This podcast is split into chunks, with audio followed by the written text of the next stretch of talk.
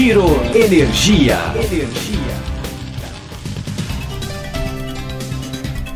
O setor de energia vive um momento de profunda transformação no Brasil e no mundo. Tecnologias disruptivas, sustentabilidade e empoderamento do consumidor criam tendências, oportunidades e desafios. Neste podcast, patrocinado pela Econ Energia, vamos discutir os temas na agenda dos empresários, reguladores e diferentes players do setor. O Mercado Livre. Onde estamos? Aonde vamos? Olá, esse é o Giro Energia, o podcast sobre o setor de energia. E eu sou Roberto Rockman, jornalista que cobre esse setor há duas décadas mais precisamente desde 1999.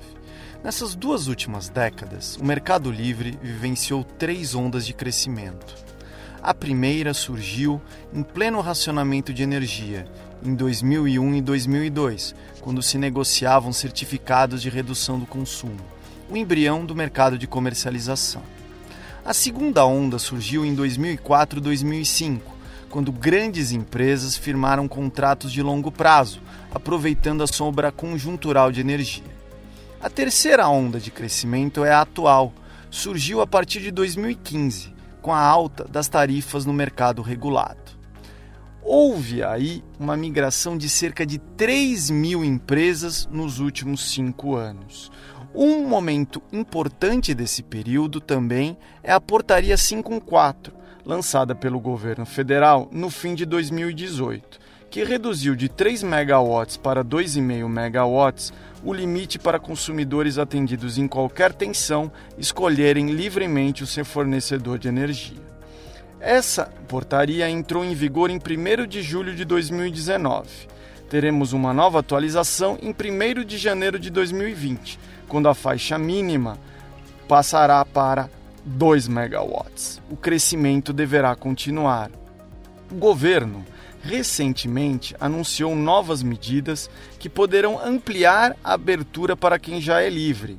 E essa abertura poderá chegar ainda ao mercado residencial na próxima década. Para falar desse cenário que surge, dos desafios e das oportunidades, selecionamos cinco entrevistados: um diretor da agência reguladora, um representante do governo, um agente da comercialização e dois consumidores livres.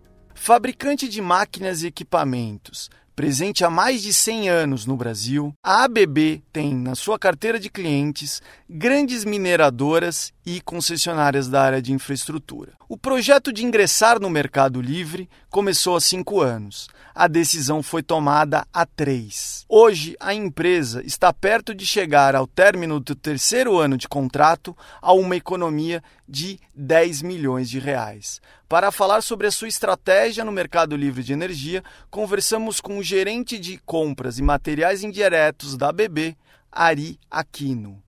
Vocês estão no mercado livre de energia desde quando? Uh, desde, estamos fazendo três anos, então é 19, 18, desde 17. É, e vocês compram de fontes renováveis? Eh, nós temos as duas, né? Uhum. Nós temos tanto fonte renovável como a, as hidrelétricas aí, né? Porque nós uhum. compramos da Ente, né? Vocês conseguiram economia ao migrar para o mercado livre? Sim, nós temos uma economia de dois anos na ordem de 5 milhões de reais de economia em dois anos. E fechando agora o terceiro ano, deve chegar nesse terceiro ano a 10 milhões de reais de economia. Tá. Vocês então estão bastante satisfeitos com isso. Vocês buscaram ser, é, ir para o mercado livre por conta da economia e também por conta da flexibilidade? É, é, sim, na, na verdade esse foi um projeto de uns cinco anos atrás, né? E devido a algumas incertezas de produção, etc., etc., nós não fizemos e há três anos atrás decidimos ir pela, pela, pelo sistema, né? Pela flexibilidade de você ter uma, como posso dizer assim, uma certeza do custo ficar sem essa oscilação de o que você está na convencional aí de bandeira vermelha, amarela, essas coisas todas, né? Você... Tanto, que, tanto que já renovamos para mais três anos, né? Nós já estamos comprado 20, 21 e 22. Tá, vocês têm essa estratégia de contratos, então, de médio e longo prazo? É, via de regra, três anos. Esse ano nós pensamos muito se iríamos a cinco, mas é, depois de uma análise, entendemos ter sido melhor e novamente com três anos, tá? A ABB não é um caso isolado. A Adere Adesivos, que fabrica fitas adesivas em Sumaré, no interior de São Paulo, também migrou recentemente para o mercado livre de energia. A empresa já obteve 3 milhões de reais de economia e ganhou flexibilidade. Para falar sobre isso, conversamos com o diretor da empresa, Luiz Alberto Tomasi Júnior. Energia elétrica é um custo importante de vocês? Quanto que ele representa aí do custo de vocês? Olha, acho que no, é, sempre é, é considerável, né? Mas nos custos dos nossos produtos ele representa aproximadamente uns 4%. Né? Então, você quer ver, ele interfere bem. Então, se nós pudermos é, gerenciar bem isso aí com uma redução, ele afeta o nosso resultado com certeza.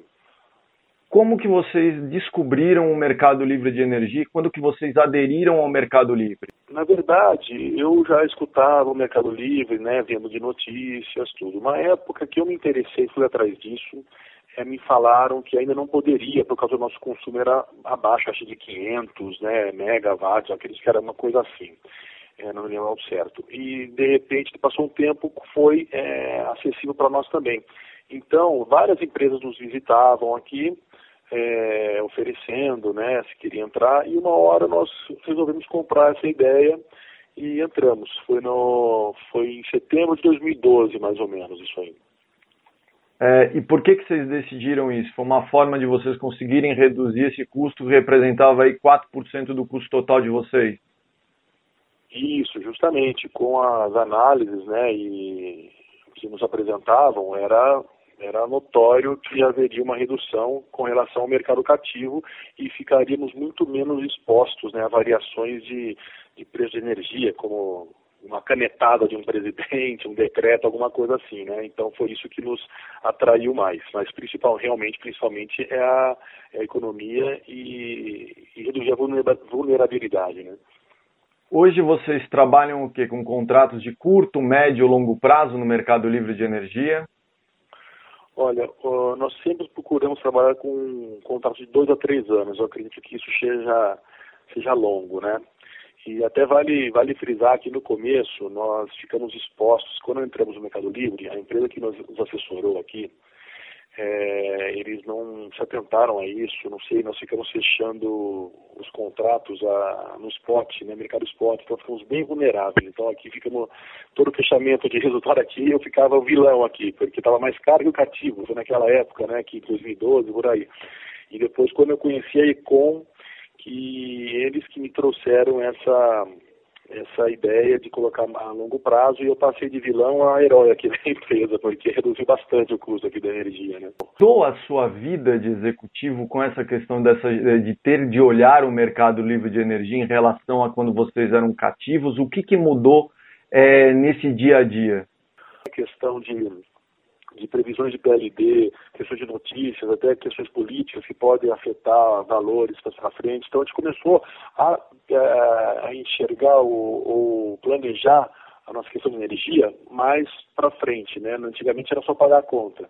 Então acho que isso afetou bastante e ficou uma coisa mais dinâmica, eu acho. A gente ficou mais por dentro dessa questão aí e é bem interessante. É, para ser mais preciso, acho que é 2,7 milhões de reais nós tivemos por estar no, no, no Mercado Livre e não no cativo. E eu acho que veio para ficar mesmo o Mercado Livre e dá, dá uma muita tranquilidade para nós. Acho que você poder colocar no seu DRE lá o, a, quanto vai ser de energia, com certeza ali que você vai pagar, porque às vezes varia um pouquinho. Agora esse mês nós fizemos uma manutenção de duas máquinas grandes nossas aqui, até podemos vender um pouco de energia. Então isso é um lado legal também, né? Você não, você pode, você não usou tudo, você pode ainda vender. Então deu, entrou uma receita de 26 mil reais para nós no mês.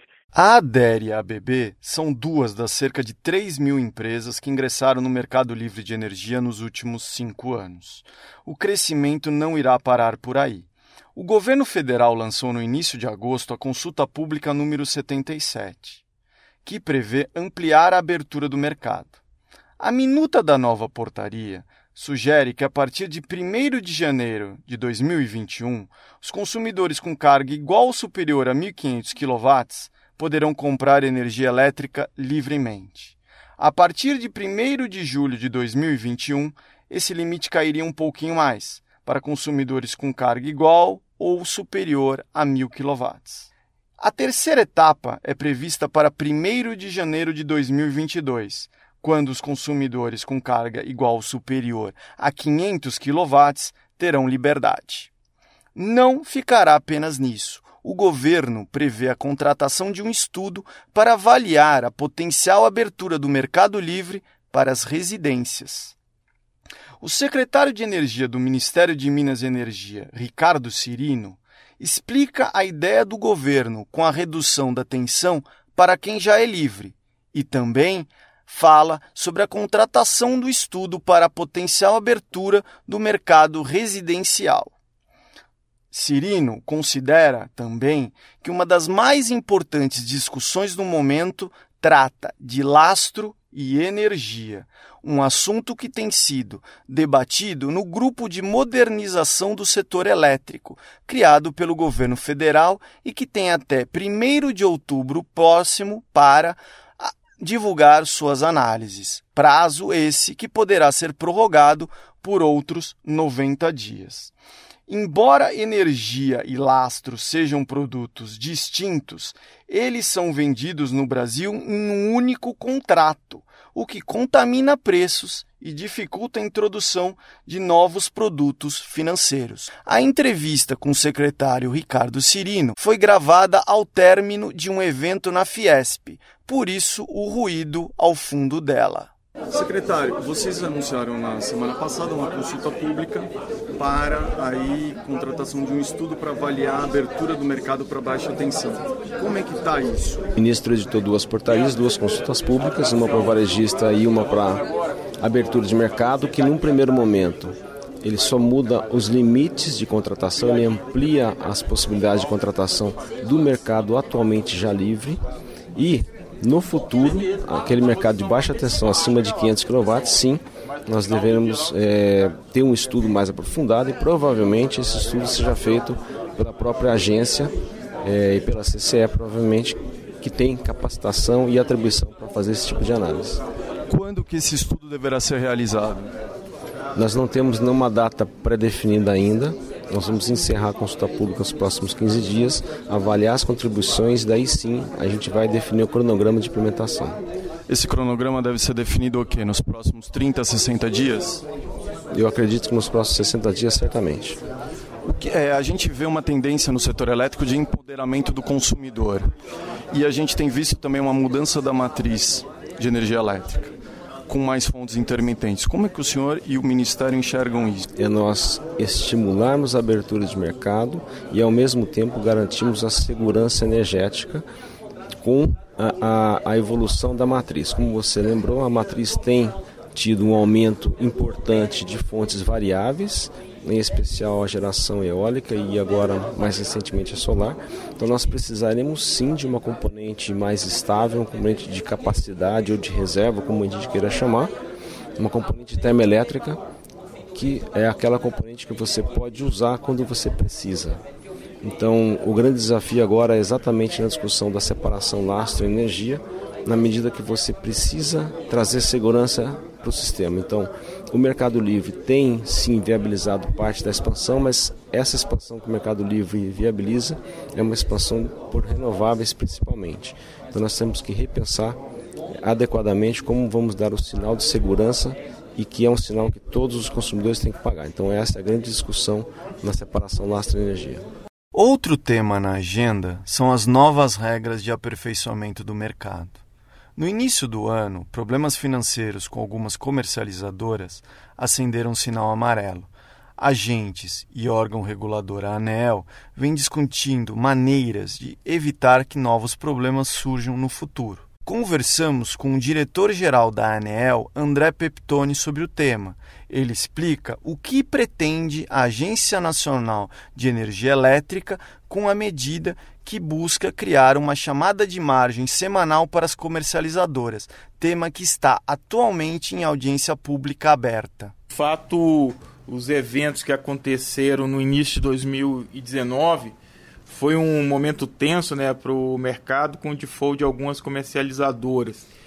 E fruto desse, desse episódio, que é bom dizer que a, afetou o ambiente bilateral de transação, Entretanto, o ambiente multilateral, que é aquele onde ocorrem as transações da CCE, não sofreu maiores consequências, mas, um, mas daí extrai-se uma conclusão: a credibilidade do ambiente de negócio do setor elétrico brasileiro foi afetado.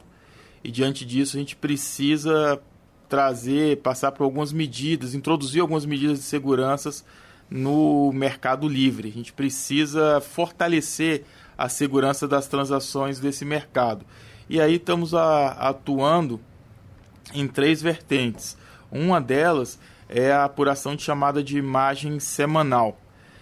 A gente, o que, que a gente busca? A gente busca aumentar a segurança no mercado. Hoje o mercado ele tem uma segurança física muito grande. Entretanto, a gente precisa avançar e garantir uma segurança que transcende a segurança da transação física, mas a segurança financeira. Algumas medidas estão sendo discutidas, isso tudo vai ser apresentado ao mercado em audiência pública, mas uma do, do, uma da, da, do carro, podemos chamar assim, o carro-chefe das, das medidas, é a chamada de margem semanal. Então, os agentes vão ter que aportar garantia para suas transações semanalmente essa matéria na, na agência já está bem avançada, já tem relator definido, inclusive, e em breve deve estar sendo encaminhado para audiência pública. Agora é bom dizer que a chamada de margem ela vai passar por um período transitório. A gente vai que ela vai ser efetivada a partir de 2020, 1 de janeiro de 2020. Entretanto, a, a, nós vamos calibrar com o mercado esse período de transição. O objetivo final é a, é a gente alcançar 100% das transações, mas chegar a 100% a gente vai passar por uma transição gradativa. Essa audiência pública, então, é para ver esse período de transição, é isso? Exato, é discutir é, detalhes, a operacionalização, mas um dos pontos relevantes dessa audiência pública será calibrar a velocidade dessa transição. Há outro ponto, se chama de três vertentes, que é, o, é, os indicadores, né? que a CCE vai buscar mais informações sobre o balanço dessas empresas, para ver quem são sócios, se eles já tiveram algum histórico no, no segmento de comercialização. É, como é que está isso? Exato. As outras duas ações que iremos tomar, a primeira é um aprimoramento dos critérios para participação do mercado, ou seja, o que o mercado chama de critérios de onboarding nós vamos reformular, ou seja, revisar a resolução normativa 678 de 2015 e vamos, digamos, assim como tendo como benchmark a resolução 461 da CVM, nós vamos ser mais criteriosos para para permitir com que um, um grupo vire player no mercado de comercialização. Nós vamos exigir a auditoria de balanço obrigatória das comercializadoras, capital mínimo exigível integralizado, liquidez mínima e outras ações que também é, serão encaminhadas para a audiência pública. E o importante é que todos esses critérios vão irá ter que ser atendido por todos os players, aqueles que estão entrando e aqueles que já estão no mercado. E será feita uma verificagem, será feita uma checagem de maneira contínua para que todos aqueles que estejam, todos os players que estejam no mercado tenham essas condições verificadas. Então, no primeiro momento, nós vamos exigir daqueles que estão entrando e vamos dar um tempo para que aqueles que já são comercializadores também atendam essas exigências. Tudo isso em prol de aumentar a segurança das transações no mercado. E a outra vertente seria o desenvolvimento de indicadores de monitoramento. Então, nós vamos ter indicadores por comercializadora de acordo com seu perfil e seu comportamento no mercado Alguns indicadores que já estão sendo tratados Trata-se do volume de comercialização, se de longo prazo, curto prazo, o tempo de efetividade dessas transações, o registro de contrato de longo prazo o registro de contrato de curto prazo, rate de crédito e risco de exposição, entre outros índices. Isso também vai constar da audiência pública ou não? Não, essa questão dos indicadores não. São duas audiências públicas que serão abertas. Uma para a chamada de margem e outra para os critérios de onboarding. O dos indicadores será em um outro momento. Essas duas audiências públicas devem ser abertas até esse mês, até setembro, ou é difícil estimar uma data? Olha, uma matéria já tem relator definido, que é a questão da chamada de margem. A do critério de onboard, a matéria ainda está na área técnica, deve estar indo para sorteio de relator em breve. Mas o que desejamos é que isso seja feito ainda nesse último semestre do ano. André, é, na semana passada o Ministério de Minas e Energia soltou duas consultas públicas. Uma delas prevê a contratação de um estudo para avaliar a abertura para baixa tensão. É, e o secretário disse que está em negociação se isso vai ser feito, essa contratação será feita pela agência ou pelo Ministério. Como é que está isso? E você vê é, isso surgindo nesse contexto de maior empoderamento do consumidor sobre, essas, é, sobre esse novo contexto do setor elétrico no Brasil e no mundo? É, de fato, o setor elétrico ele passa, passa por um processo que é inexorável, ou seja, a questão do avanço da inovação e do empoderamento do consumidor. Nós estamos tendo uma verdadeira transformação das relações que ocorrem no setor elétrico, sobretudo com efeito para o consumidor. O consumidor que era um agente completamente passivo no processo passa a ter um grande empoderamento, começa a ser produ produzir sua própria energia, deixando de ser apenas consumidor e virando prosumidor. Tem a questão do veículo elétrico, tem a questão das baterias, tem a questão das redes inteligentes que irá transformar a rede elétrica tradicional, onde passa apenas elétrons, também num, num, duto que vai passar elétron e informação, virando uma verdadeira internet da energia. E todo esse contexto de descarbonização, descentralização e digitalização do setor, ele é inexorável, é um processo mundial e nós vamos também adotar, recepcionar é, toda essa modelagem no Brasil. O grande desafio do regulador é a gente avaliar como essas medidas podem agregar valor ao setor elétrico brasileiro por meio de eficiência, da melhoria da qualidade de serviço prestado aos mais de 83 milhões de consumidores de energia elétrica e, sobretudo, na questão da modicidade do preço, pois a tarifa de energia praticada no país é elevada e ações com, que levam à eficiência, levam à eliminação do desperdício, são muito bem-vindas para contribuir com a redução, com a des desoneração da tarifa de energia do consumidor. A abertura do mercado é uma agenda que já foi endereçada desde dezembro do ano passado, num esforço conjunto da ANEL com o Ministério de Minas e Energia, recepcionada pelo, pela Presidência da República, pelo Poder Executivo e nesse sentido a gente já deu a sinalização de abertura que começou a ser praticada a partir de janeiro, é, a partir de julho desse ano, onde o critério para se tornar consumidor livre baixou de 3 megas para 2,5. A partir de janeiro de 2020 cai para 2, já é fato. E na última quinta-feira o Ministério lançou o que seria o desenrolar dessa trajetória com a proposta de chegar até 0,5 megas para uma audiência pública. Isso será discutido e debatido com todo o mercado. Mas, o, de fato, o, o grande momento do mercado livre a ser alcançado é quando o consumidor residencial, ou seja, aquele na baixa tensão, poderá ter a oportunidade também de escolher o seu fornecedor de energia. No, no, setor elétrico é importante ter em mente que é diferente do setor de telecom.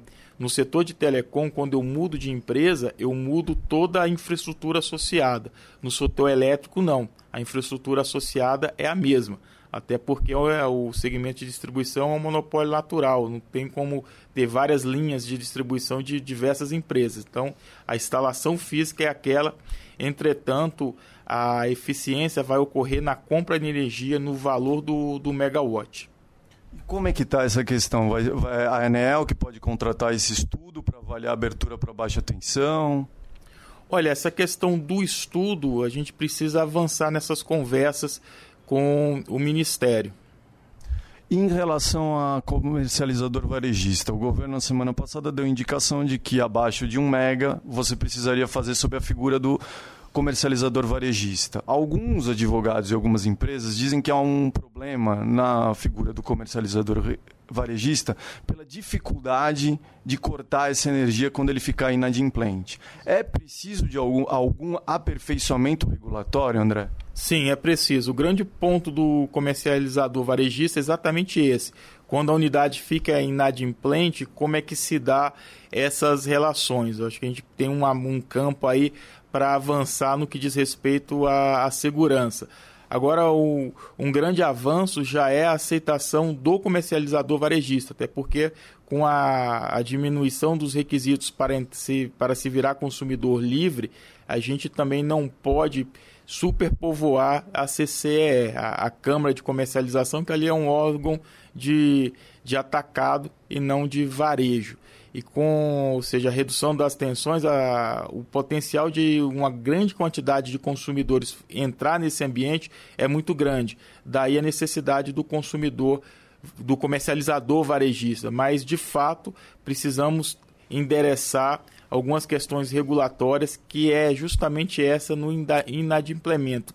Se vai ser o comercializador que vai assumir, quais serão as garantias que deverão ser aportadas por esse que quer participar para que não para que ocorra segurança sobretudo nessas transações física e econômica. Então a gente quer a, a, segurança máxima, tanto do megawatt que deve ser entregue, como também do pagamento que deve ser feito. É mais avançado, fruto de conversas no setor, com o Ministério, com o próprio mercado, os agentes. A Bracel tem contribuído bastante nesse diálogo quando tiver melhor estruturado, certamente irá passar por audiência pública.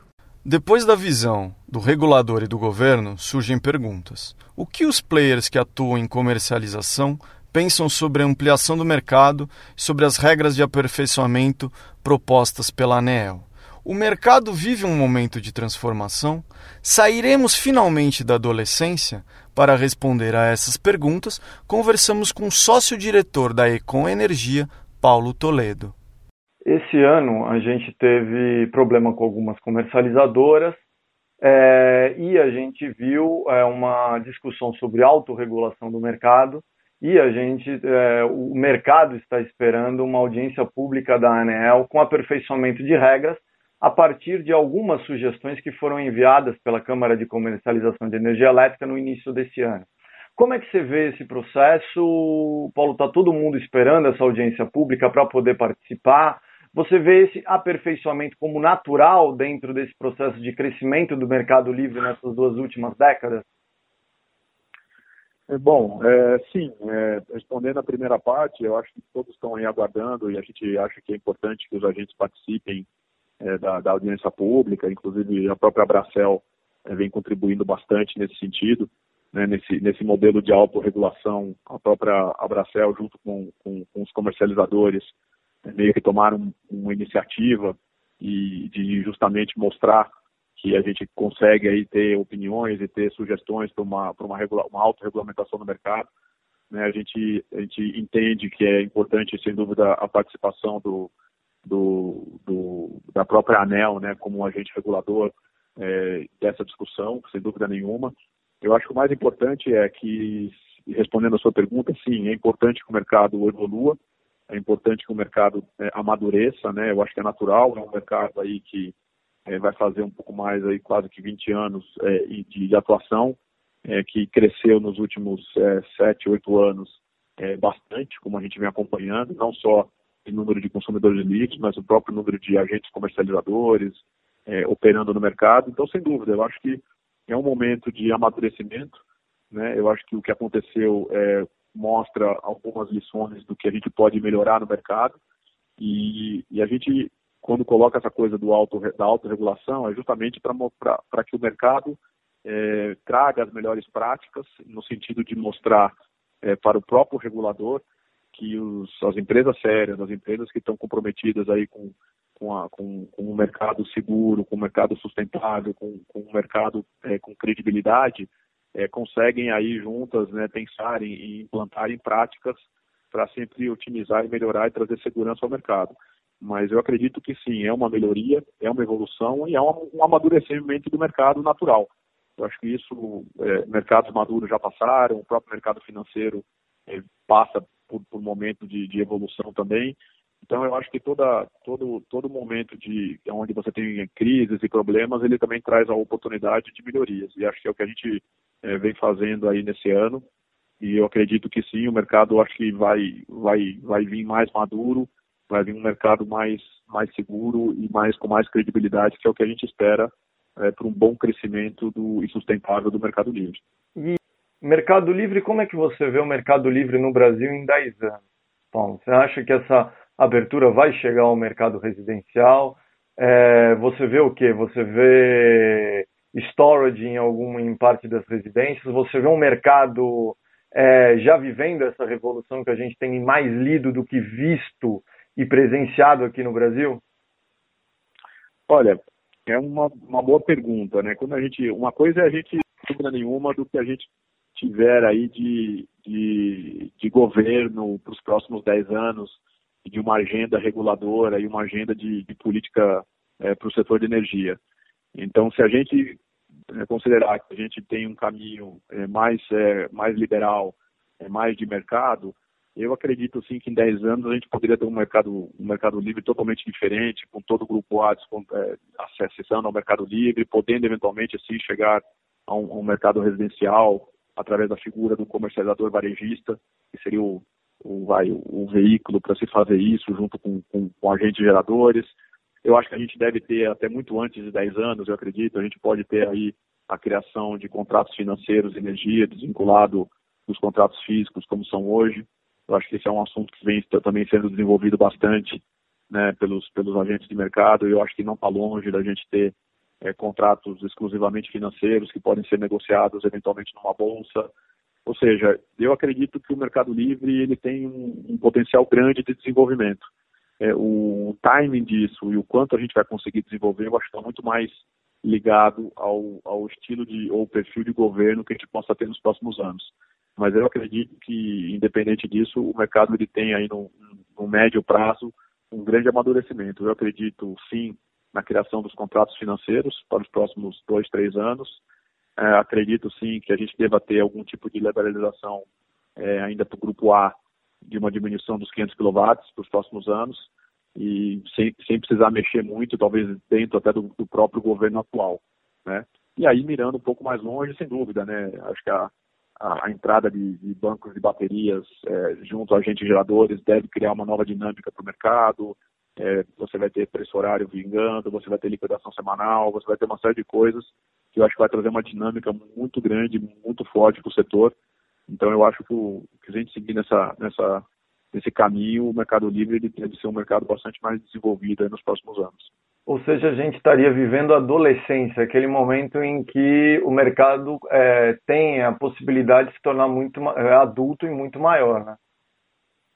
Sem dúvida, eu acho que é aquela adolescência pré-faculdade, pré né? Que você pode seguir um caminho onde você pode fazer uma carreira de sucesso, ou você pode eventualmente seguir um outro caminho que a sua carreira pode ser boa, mas talvez não seja de, né, de, de tanto sucesso. Né? Então, vai depender muito do, do, caminho que a gente escolher. Eu acho que independente disso, o mercado sim vai, vai crescer, vai se desenvolver, vão aparecer aí novas ferramentas, novos produtos, é, vai ser mais sofisticado.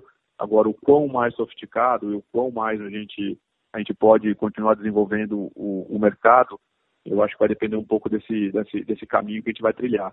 E sem dúvida nenhuma, a gente vê que a tecnologia vem aumentando muito, novos, novos, é, novas tendências, novas tecnologias, então pode ser que nesse meio do caminho apareçam outras coisas que hoje a gente não consegue nem imaginar, mas que a gente vendo a velocidade tecnológica das, das coisas, em 10 anos a gente pode ter uma série de coisas que talvez hoje a gente não está nem conseguindo ver aqui nesse, nesse bate-papo nosso. Como pudemos ouvir, nos últimos 20 anos o mercado de energia elétrica no Brasil mudou de patamar e poderá viver um salto histórico com a potencial abertura para o mercado residencial ampliando o conceito de portabilidade do setor de telefonia para o setor de energia. Essa potencial expansão traz novos players. Grandes petroleiras estão de olho no mercado brasileiro. A concorrência irá se acirrar. A mudança de porte e as oportunidades futuras criam desafios. Estruturado para negociar diferenças, hoje o Mercado Livre negocia mais de 2 bilhões de reais por mês. O desafio é tornar ainda mais robusta a estrutura de garantias e ampliar a transparência financeira de quem participa do mercado. O mercado, o governo e a agência reguladora estão de olho nisso. Audiências públicas sobre o tema ou estão abertas ou serão abertas em breve, e definições poderão ser anunciadas em 2020. Esse será um passo decisivo para mostrar que o mercado amadureceu e está pronto para pular de um mercado de balcão para uma bolsa de valores com contratos muito mais sofisticados. Outro ponto a ser aprimorado é o comercializador varejista, figura essencial para que a abertura chegue ao mercado residencial. O que preocupa os agentes é que desligar um consumidor no Brasil não é tarefa fácil e sempre existe o risco de obtenção de uma liminar. Em outros países que possuem essa estrutura, existe uma figura que supre essa inadimplência, em última instância. Surge aí uma pergunta: o risco é do varejista que vai cobrar pela representação ou esse risco precisa ser alocado no mercado?